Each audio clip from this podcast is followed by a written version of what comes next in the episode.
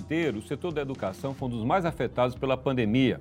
Pais, alunos e escolas viveram um dilema entre a prudência e a urgência. No Ceará, onde o setor é referência pelo seu desempenho nacional, esse drama também aconteceu. E a propósito, eu converso no programa de hoje com um dos principais empresários do setor, Thales de Sá Cavalcante, diretor do Colégio Farias Brito. O programa do Anuário já está no ar. O Anuário do Ceará é um produto multiplataforma. Ele está aqui na TV, também na internet, no www.anuariodoceará.com.br e também está na edição impressa, 680 páginas. Muito conteúdo e muita análise também. A gente traz informações sobre os municípios, sobre a política, sobre a economia, sobre as marcas mais lembradas e também sobre o setor da educação superior, no capítulo Ceará Universitário. No programa de hoje, eu converso com um empresário que atua no setor da educação, tanto no nível infantil, no nível médio, como também no ensino superior. A marca dele, Farias Brito, é uma das mais lembradas, foi uma das campeãs da pesquisa anuária Datafolha Top of Mind. Conosco no programa de hoje, Thales de Sá Cavalcante. Thales, um prazer recebê-lo no programa. Prazer é todo meu estou muito feliz em poder trocar ideias contigo, José acredito que será muito agradável e quero dar aqui meu abraço a todos os telespectadores. Muito bem. Thales, o setor da educação privada, ele me parece que enfrenta, né, lida com algo parecido com o setor da saúde privada. Né? Ambos têm um caráter suplementar não fosse a existência deles, o setor público teria dificuldade de dar conta da demanda. Mas ele enfrenta as existências naturalmente por conta do custo. Ele é um custo importante para as pessoas, tanto saúde como educação, ainda mais considerando que elas pagam impostos e têm a expectativa de ter isso do Estado. Como é que você faria, Thales, uma leitura do papel da educação privada nesse dilema que o mundo inteiro, não é algo do Brasil, do Ceará, o mundo inteiro enfrentou agora de lidar com essa polêmica, volta, não volta, apesar das prudências apresentadas, dos procedimentos apresentados pelas escolas privadas, a gente percebeu uma polêmica que quase exacerba é, de ambos os lados. Como é que você lê tudo isso que aconteceu há pouco? É, eu acho que foi um grande desafio e os nossos professores, todo o nosso corpo técnico, venceu o desafio. Nós tivemos, de uma hora para outra, que mudar o nosso tipo de aulas é, isso trouxe como positivo que eu acredito que o ensino remoto, o, esse ensino remoto será bem mais utilizado a partir da pandemia, mas foi um grande desafio. Inclusive, é, alguns pais se dividiam, alguns pais queriam voltar logo os, os filhos para as aulas, outros pais não queriam. Da mesma forma, o governo do estado gostaria de esperar mais tempo por precaução e, na realidade, ele estava no papel dele. E os diretores de escola, principalmente as escolas de crianças, queriam que as aulas começassem logo, até porque existem muitas escolas em Fortaleza que são escolas que só têm até cinco anos, recebem alunos apenas até cinco anos de idade. E, e esses meninos até cinco anos de idade a maioria cancelou a matrícula, foi embora e essas escolas continuaram com seus compromissos, principalmente com seus professores, coordenadores, psicólogos, etc. De modo que ficou um embate útil e acabou dando certo. No dia 1 de setembro houve o início das aulas e começou tudo bem. Eu acredito que esse projeto vai dar certo, principalmente porque o governo do Estado teve muito cuidado. A propósito, Taz, o que é que você diria, você mencionou já um passant, qual o grande aprendizado que você diria que as escolas, eu estou falando especificamente do Ceará, mas isso é nacional, é mundial, mas qual o aprendizado que fica dessa crise tão severa que eu desconheço outra similar na história para o setor de vocês? É, o grande aprendizado que fica, de, em termos gerais, a meu ver, é, não se falando somente de educação, mas é, é o grande aprendizado é que nós precisamos nos civilizar mais. Eu tive a oportunidade de ir, juntamente com outros diretores, cujos colégios são filiados à Unesco, nós fizemos uma viagem ao Japão. E lá observei uma coisa que um amigo meu já havia dito há muito tempo atrás. O Japão, há anos e anos, se você percorrer a rua mais importante do Japão, você observa muita gente de máscara. E o interessante é que aquela máscara não é por conta de alguma coisa ligada que vai prejudicá-lo, e sim ele está de máscara porque ele está gripado e ele sabe que se usar a máscara, ele não passará a gripe para outro. E, ou seja, é uma questão de civilização. Nós, você, José, já o encontrei várias vezes em alguns restaurantes, e você, se você parar para observar, poucas pessoas que chegam aos restaurantes lavam as mãos antes das refeições. Tudo isso é coisa que eu acho que foi aprendizado para o brasileiro de um modo geral. No tocante à educação, a grande vantagem foi que a gente teve que se tornar muito ágil. Né? Existe uma citação muito interessante que é a seguinte: hoje não são mais as empresas grandes que engolem as pequenas. Hoje são as empresas ágeis que engolem as lerdas. Então, a, quem não teve agilidade não pôde começar logo. Isso foi, infelizmente, o que aconteceu com a escola pública, porque a escola pública tem grandes valores, tem, tem grandes professores, grandes diretores, mas a escola pública é engessada e eles não conseguem ter a agilidade que a escola particular tem. Você tocou no ponto, Thales, que é a civilização, que é a formação das pessoas, que são os hábitos, que é a cultura das pessoas. É, onde é que começa e como é que você lida com o fato de que, eventualmente, aí você me corrige se é eventualmente ou é, é predominantemente, os pais delegam para a escola um papel que, em larga medida, deveria ser deles. A escola não tem como dar conta da formação completa de um aluno. Isso tem que acontecer em casa. Como é que vocês que trabalham nesse setor lidam com essa expectativa ou com essa cobrança de pais? É, na realidade, isso eu considero que existe um certo exagero. Os pais não dão hoje a assistência que davam, por exemplo, quando nós éramos crianças, nós dois. Mas eles ainda dão assistência. Agora, a escola ela tem que se adaptar ao novo mundo. Se o novo mundo é com um pai que trabalha mais, é com uma mãe que antes não trabalhava e hoje trabalha, a escola tem que complementar.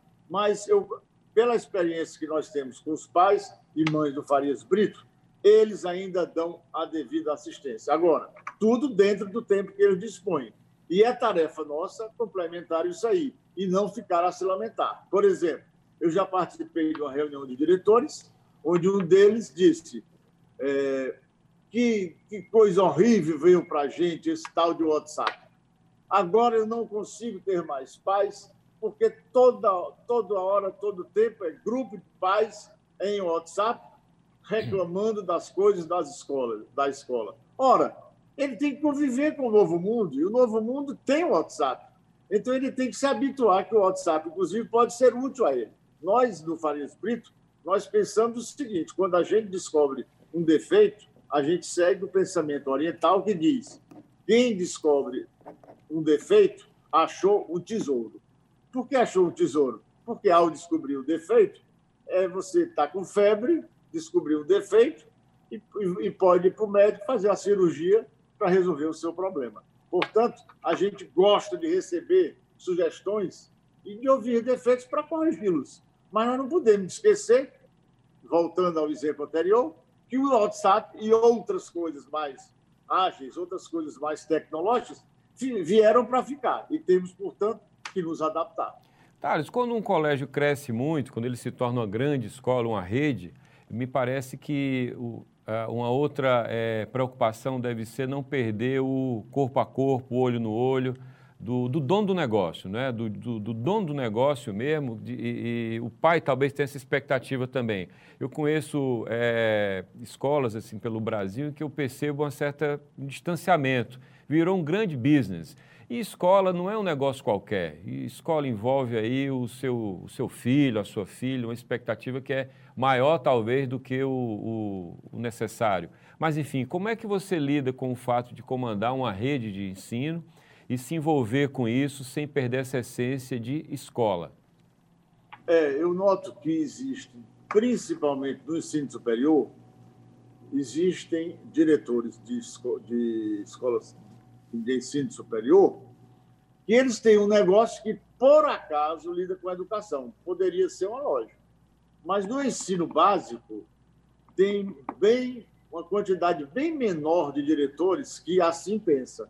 No ensino básico, normalmente, os diretores têm muito mais amor à causa. Daí porque, para esses grandes grupos de investimento que vêm do exterior, eles compram com mais facilidade uma entidade de ensino superior do que uma entidade de ensino básico. Agora, o que, que a gente deve fazer? Primeiro, quando a escola passa da primeira para a segunda escola, é o grande desafio. Depois que você tem duas, aí você, para passar da segunda para a terceira, da terceira para a quarta, é tudo mais fácil. Porque você já aprendeu a pegar aquela filosofia e fazer com que aquela filosofia se implante lá. Por exemplo, o Farias Brito é, teve a primeira experiência fora de Fortaleza, em Sobral. O que, que nós fizemos? A nossa equipe é toda mesclada. Tem gente de Fortaleza que saiu daqui para lá, levando a filosofia do Farias Brito, e tem gente de Sobral, porque lá tem muita gente boa. De modo que esse mix deu é, um colégio com excelentes resultados nas pesquisas que nós fazemos, e ele possui a filosofia Farias Brito, porque educação é marcação colada, é acompanhamento individual no aluno, verificar por que aquele aluno baixou o rendimento. Será que foi porque acabou o namoro? Então entra uma psicóloga para conversar com ele. Isso aí é preciso que o diretor geral, o number one, passe a filosofia para o diretor da unidade lá distante.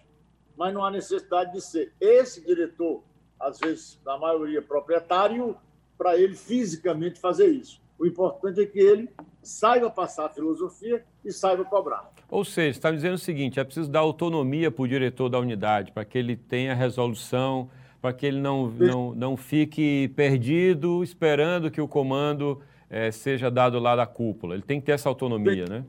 Sem dúvida. O próprio coordenador, até certo ponto, ele tem a autonomia dele.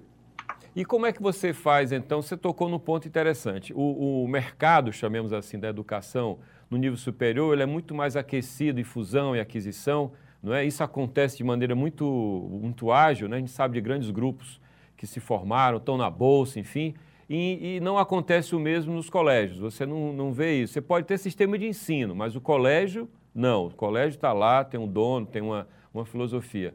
É um negócio muito específico, quer dizer, é, você colocaria então nessa conta, é a, é a especificidade do negócio que faz com que ele não seja tão é, volátil no comando, é isso que define. É, é isso, é isso que eu acho. O diretor do colégio, ele, tá. ele atua com muito mais alma. E como é que você faz então para lidar no ensino superior, já que você também está no ensino superior? Como é que você fez, uh, como é que você entrou, o que é que você aprendeu dessa cultura de colégio, chegando ao ensino superior com a faculdade que você comanda? É, nós utilizamos. Que agora é um centro universitário, né? Agora é centro universitário. Inicialmente faculdade, agora centro universitário. Nós temos é, uma equipe muito boa e nós conseguimos levar tudo que o colégio tinha de positivo para o ensino superior, mas sempre respeitando que aquele ali é outro tipo de aluno. Por exemplo, na escola, de ensino básico, no colégio, chamado colégio, é impossível você ver um aluno durante a aula sentado, batendo papo com outro, porque está na hora da aula. No ensino superior, o aluno é mais independente. Então, a gente tem que saber que ali se trata de um outro ramo. E a gente conseguiu perfeitamente se adaptar, evidentemente, trazendo também muita gente que tinha um bom know-how de ensino superior. Por falar nisso, é, qual é o tamanho hoje da rede Farias Brito em termos de colégio? Eu, eu, se você me perguntar aqui de, de, lembrança, eu lembro do Eusébio, talvez tenha sido a sede mais recente. Você fez um Mas... colégio no Eusébio. Qual o tamanho da rede hoje e qual a perspectiva dela sair do Ceará? É, a rede hoje está com 17.300 alunos. Nós temos algumas possibilidades de sair do Ceará, inclusive temos uma grande possibilidade de, de entrar no, no Cariri. Nós já temos lá um imóvel que foi doado pela prefeitura. Nós iríamos iniciar a construção este ano para funcionar, provavelmente para o ano, mas veio a pandemia e foi uma das coisas ruins, eu acredito que para a gente e para o alunado do Cariri não ter o Faris Brito em 2021. Mas assim que as coisas se acalmem, a gente espera iniciar a construção porque o terreno já, já foi doado, tendo em vista que o prefeito do Crato achou que seria interessante levar o Farias Brito ao Crato. Então, a, a, o, o, município doou o terreno no que seria um incentivo para que você fosse para lá. É isso que justifica Exatamente. a doação. Como, Exatamente. Como, como o governo entra com, com o galpão para uma empresa se instalar no município. Seria essa mesma isso, lógica. Isso. O incentivo foi dessa forma. E nós, acredito que estaremos lá brevemente. Em outros estados, se surgir uma oportunidade, a gente entra, mas a gente só entra se for no, no, no, tipo de, de escola chamada chamado Colégio Premium. Quer dizer, uma escola que tenha qualidade, porque o Farias Brito só sabe trabalhar nesse tipo de escola. Entrar na chamada escola caça-níquel, que eu costumo dizer que existem escolas que têm diretores que são é, empresários, educadores. A gente prefere ser educador, empresário. Thales, você falou Crato ou Juazeiro, a doação lá no Cariri? Ah, Crato, tá. Mas é... fica muito próximo da fronteira tá. com Juazeiro, de modo que vai satisfazer também a, a Juazeiro e Barbalha. Aí você chama logo de Farias Brito Cariri, que não briga com ninguém, né? Porque fica, pega é, é todo isso. mundo. O nome, Verdade. Tem, o nome vai ser exatamente esse. É, até porque é uma região, para quem não conhece o Cariri, é uma região encantadora, né? Quando você chega lá, você fica impressionado com o vigor, com a economia local, com a liquidez é um lugar muito especial, né? E quem chega lá tem que entender essa cultura, né, Thales? Não pode chegar lá como alguém de Fortaleza que chegou achando que sabe de tudo, tem que chegar entendendo, né? Isso acontece muito, esse erro é cometido por São Paulo quando chega ao Ceará, de achar que sabe tudo e se dá mal. Construtora que não, não faz isso também dança. Então, o colégio também. deve ser a mesma coisa, né? Chegando lá é, no nós sabemos que lá existem grandes professores, grandes educadores que o nosso modelo que funcionou em Sobral, a gente quer que funcione também tá. lá, é, é, com esse mix entre educadores de lá e de cá. Thales, o Farias Brito ele, ele se notabiliza pelos desempenhos é, em vestibulares nacionais, como ITA, como IME. No próprio Enem também você trabalha isso muito na comunicação, o desempenho que você tem no Enem, e eu citei aqui ITA e IME. Esse recall, ele, ele é um ativo que você tem para trabalhar qualquer lugar do país porque você tem é, é, é, um vestibular que é nacional, né?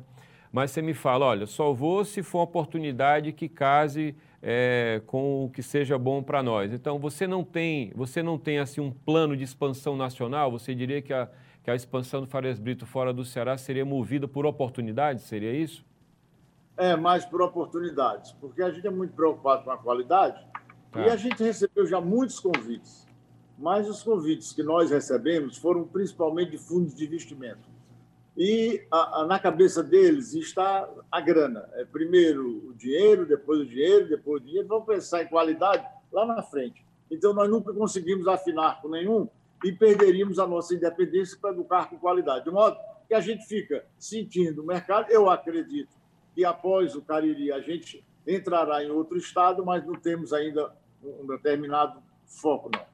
O que é que o levou a criar uma agência de turismo quando a gente vê o mercado dizer que agência de turismo é uma coisa que não tem muito futuro, que as pessoas planejam suas viagens e não precisam de agência? Ao, ao, embora, ao mesmo tempo, você tenha experiências novas. Né? A Natália, que deixou a Casa Blanca, tocou carreira solo, um negócio próprio, trabalhando corporativo e também doméstico. Aí veio você, lança uma agência, né? que é FB Tour, né? acho que o nome é esse. É, e eu, eu, eu, lembro que você me deu essa informação, publiquei no Povo. O que é que o levou a fazer isso, você sócio do seu irmão? É, na realidade, estamos lá. É, o Farias Brito, isso significa que estamos eu, a minha irmã Hilda e a minha irmã Deise, e na agência de turismo nós é, estamos também com o nosso irmão João. Tá. E a acha que se fosse realmente uma agência de turismo para fazer a mesmice, para fazer exatamente aquilo que muita gente faz igual, a gente acha que era melhor não abrir. Mas nós queremos fazer uma agência que trabalhe com turismo, lazer e diversão. Então, dessa forma, ela vai é, tra trabalhar de um modo mais abrangente e nós teremos, inclusive, a possibilidade de levar alunos nossos para fazer intercâmbio no exterior. E através desse intercâmbio, eles poderão fazer cursos de um mês e, por meio de convênios com universidades de Portugal, por exemplo, que estão querendo fazer convênio com a gente, nós poderemos ter uma parte do curso sendo feito aqui e outra parte sendo feita no exterior. A propósito disso, é, o, que que, o que que significa para você entrar numa outra área que não é educação, como negócio? O que é que significa para você dentro do seu mix de negócios? É, para mim significa um desafio.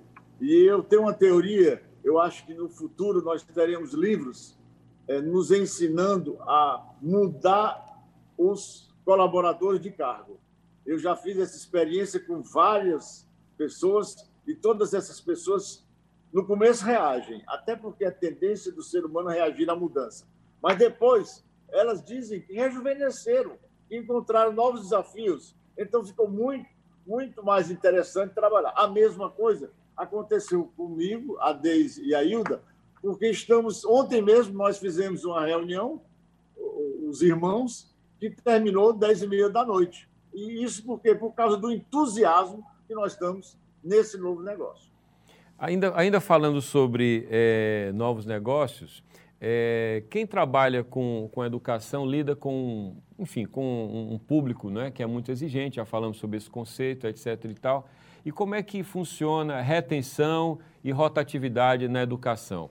Um cliente que se torna cliente de um colégio, Thales, hoje, a expectativa do colégio é que ele fique a vida toda, que o filho fique em todas as suas séries. Como é que você lida com retenção e rotatividade no Farias Brito? É, você é, deu, um, deu um pequeno break aí, mas você estava falando do cliente que entra. É, o, o, a expectativa do colégio é que o pai que leve o seu filho para o pré-escolar, não sei se ainda chama pré-escolar, que esse garoto fique a vida inteira, a vida escolar inteira com isso, você. Né? Isso. E, e, e, isso pode não acontecer, mas como é que o, um colégio, no seu caso, trabalha essa retenção, essa fidelização? É, eu costumo dizer que se a gente trabalhar bem, aquele aluno que entra na escola, garoto, aliás, bebê, porque o Farias Brito inovou criando aqui um tipo de escola chamado FB Baby. E a gente recebe crianças a partir de quatro meses. Quatro e, meses só? Quatro meses de idade a gente já recebe. Normalmente as pessoas que vão lá dizem que nós somos muito corajosos. Sim. Mas todo exagero possível a gente aplica com essas crianças e assim como estamos fazendo agora na volta às aulas. Na volta às aulas, tá, os pais estão muito felizes porque nós tivemos muitos exageros para atender as condições sanitárias. Pois bem, então as crianças entram com quatro meses de idade. Se a gente trabalhar bem, é diferentemente de um negócio como, por exemplo, uma loja. A loja, o cliente vai, compra o que quiser, vai embora. E a loja tem que trabalhar para trazê-lo de volta. No caso da, da educação, você trabalhando bem, aquela criança vai ficar 16 anos com você. E tem mais: se trabalhar melhor ainda, a criança poderá entrar no nosso ensino superior e sair de lá já com curso de graduação. Ah, ah, agora eu vou falar da marca, né? já que estamos falando de fidelização. O Anuário Datafolha Top of Mind é o principal parâmetro do mercado para medir força de marca, porque é a gente contrata o Datafolha, vem de São Paulo, totalmente isento, e ele vai lá, pra, ia para a rua, agora faz pelo telefone por causa da pandemia. E o Farias Brito obteve o maior percentual de lembrança, foi a marca mais lembrada. Houve empate técnico, mas em termos percentuais foi o percentual mais alto. Qual foi a leitura que você fez desse resultado, Thales? É, a leitura que nós fazemos é que, é que estamos trabalhando bem e estamos nos comunicando bem. A gente tem uma, uma praxe de sempre procurar ter resultados bons e saber divulgar esses bons resultados. De tal forma que é, o Farias Brito hoje ele, ele já pode perfeitamente ser considerado uma marca nacional. Aconteceu uma vez é, uma história engraçada que quando a segunda geração da nossa família assumiu o Farias Brito, nós tínhamos dúvida se devíamos continuar com a marca Farias Brito ou introduzir uma outra marca. E trabalhamos, trabalhamos, acredito que o funcionamento interno bom e a divulgação também sendo adequada, e o resultado é que nós conseguimos atingir um nível que hoje em dia, no Brasil, o Farias Brito é considerado um, um colégio de bons predicados, etc.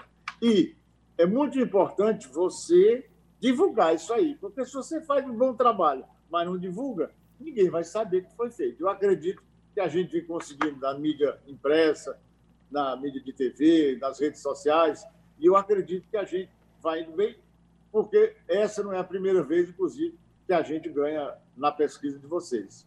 A propósito também de, de comunicação, é, muito da comunicação de uma rede como a sua é, é em função do desempenho de ITA, IME, né, desses vestibulares nacionais. É, isso é, um, é, é, é, muito eficiente, você diria que isso é realmente o caminho para posicionar a marca, para reforçar conceito. O, o pai olha para esse desempenho, é isso que mais chama a atenção dele, Thales? É, nós gostaríamos de divulgar outras coisas também. Na, na época da campanha de matrículas, é a época que a gente divulga muitas dessas outras coisas.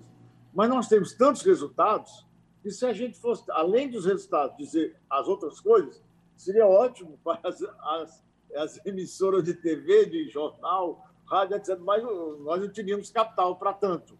De modo que alguns pais podem até reagir, mas no fundo, no fundo, o pai quer que o filho tenha sucesso, o pai quer que, quer que a escola tenha resultados. E para a escola, por exemplo, uma vez o Brasil enviou cinco alunos para uma Olimpíada Internacional de Física. Dos cinco alunos que o Brasil enviou, quatro eram nossos. E esses meninos foram recebidos em audiência pelo ministro de Ciência e Tecnologia e pelo ministro da Educação. Até houve uma história interessante que um, um diretor de outra escola perguntou como é que eu tinha conseguido duas audiências com dois ministros de Estado no mesmo dia. E eu respondi: quem conseguiu não fui eu. Eu fui com os meninos apenas porque sou o diretor deles. Mas quem conseguiu foi o mérito dos meninos. Então, agora nós tivemos um aluno que passou no MIT, passou em Harvard, mas ao todo ele passou em 11 universidades americanas, ainda mais umas de outros países, e tivemos um resultado nunca acontecido com alunos que saem daqui do, do Ceará para fazer outras universidades fora do Brasil. E nós achamos que isso aí é, nos dá uma credibilidade muito grande, logicamente, sem esquecer de preparar o aluno também para a vida. Eu costumo dizer que algumas escolas preparam o aluno para a vida no Brasil e existe um paradoxo que essa escola prepara para a vida, mas não pode preparar para desafio. E outras preparam para o desafio e não preparam para a vida. O Farias Brito prepara para as duas coisas, para os desafios e para a vida com as lições de cidadania. Toda crise ensina muito, né? E além da crise da pandemia, o setor da educação, isso ficou localizado na escola, enfrentou uma, uma pressão muito grande por conta de episódios envolvendo professores, relacionamento com aluno, etc. e tal. É, aquilo me parece, Thales, que muda o padrão, muda o padrão de relação da escola com o professor, de professor com aluno, porque o mundo mudou o que era é, não percebido ou passava batido ou era tolerado até na relação professor-aluno já não é, porque pode ferir e o aluno já tem autonomia para se mostrar incomodado. O que é que as escolas aprenderam com essa crise recente que afetou a várias escolas aqui de Fortaleza? É, realmente você disse uma coisa interessante. Antigamente o aluno era muito mais distante do professor e isso por uh, ação do professor. Hoje em dia, ele é mais próximo. O professor Paulo Elpidio de Menezes, ex-reitor da UFC, UFC uhum. isso, e ex-secretário do ensino superior do MEC, ele uma vez, ele uma vez chegou a dizer que numa das universidades, das primeiras universidades do mundo, o professor catedrático ele era tão distante do aluno que quando ele ia dar uma aula no anfiteatro, ele não iria por aquele corredor central onde existiam alunos do lado direito e esquerdo. Ele ia por trás. Quando ele ficava lá naquele palco para iniciar a sua aula, ele se sentia mais tranquilo, porque pensava ele que se fosse pelo corredor, poderia ser que algum aluno tivesse a ousadia de dirigir-lhe a palavra. Olha como é que era. Uhum. Hoje é completamente diferente. O aluno é um amigo do professor e vice-versa. Agora, o professor tem que entender que nós temos um código, o professor tem que entender que, nós, que ele é um educador e ele não pode, por hipótese alguma, se envolver com alunos. E existiram alguns professores no Ceará que se envolveram com alunos, existiram em várias escolas e no Farias Brito também. E o que, é que nós fizemos? Resolvemos o problema. Tiramos o professor sumariamente, porque nós não admitimos que o professor confunda as coisas e, e aquela amiga aluna dele passe a ser uma aluna que ele tem um certo interesse de. de... que vira assédio, né? Que vira assédio. Que vira assédio. Uhum. Que vira assédio, em, em suma, que vira assédio. Não admitimos por hipótese alguma. Tivemos, mas a gente tem a coragem de dizer quando a gente tem erro, a gente diz sim, houve um erro na nossa instituição, mas nós corrigimos o erro.